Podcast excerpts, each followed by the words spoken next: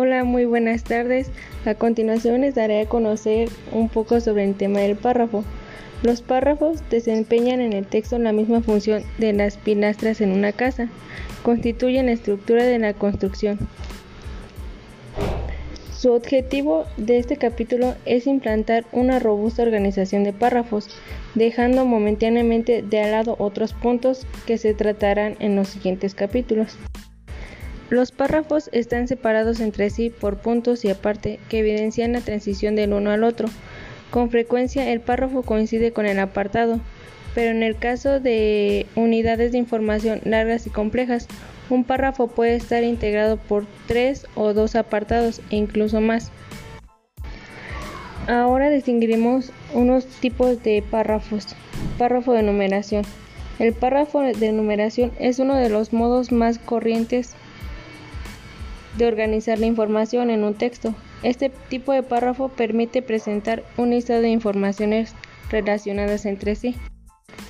El párrafo de numeración está constituido por una lista de propiedades que describen un mismo objeto, hecho o idea y por una frase organizadora que indica al lector la estructura del párrafo.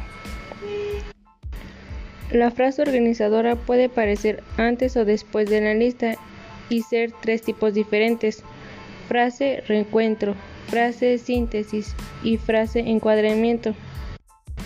Frase recuento. En este caso, la frase organizadora dice cuántos elementos la siguen o proceden. Frase síntesis. En este caso, la frase organizadora anticipa los contenidos de la lista presentando cada elemento de forma breve. Frase encuadramiento. En este caso, la frase organizadora permite intuir que seguirá una lista o bien sintetiza a la lista que la procede, pero no presenta un número que la resuma ni pasa revista a cada uno de sus elementos. Párrafo de secuencia. El párrafo de secuencia es un caso particular del párrafo de numeración. Los elementos se presentan por separado, pero además se ordenan según un criterio explícito, por ejemplo, cronológico.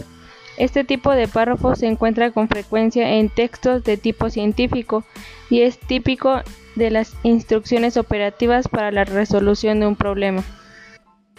Párrafo de comparación. El párrafo de comparación indica las semejanzas o diferencias entre dos o más objetos, situaciones, ideas o personas, comparándolos según cierto número de categorías. Párrafo de desarrollo de un concepto. En los párrafos de desarrollo de un concepto se da una idea principal enunciada de forma explícita, que posteriormente se reafirma por medio de ejemplos o argumentaciones. Las informaciones de apoyo explican, aclaran, dan detalles e ilustran la información principal. En este tipo de párrafos es muy frecuente en todos los tipos de prosa. Párrafo denunciado, solución de un problema. En el párrafo denunciado, solución de un problema emplea la forma retórica de plantear y posteriormente resolver un problema para desarrollar un tema dado. Se utiliza en escritos descriptivos y también en el tipo de científico. Párrafo de causa-efecto. El párrafo organizado de causa-efecto presenta un acontecimiento o una situación seguidos por las razones que los han causado se encuentran con frecuencia en textos argumentativos. Introducciones. Las introducciones y las conclusiones son párrafos especialmente difíciles y comprometidos. Algunas de las introducciones y conclusiones pueden también utilizarse en otros tipos de texto.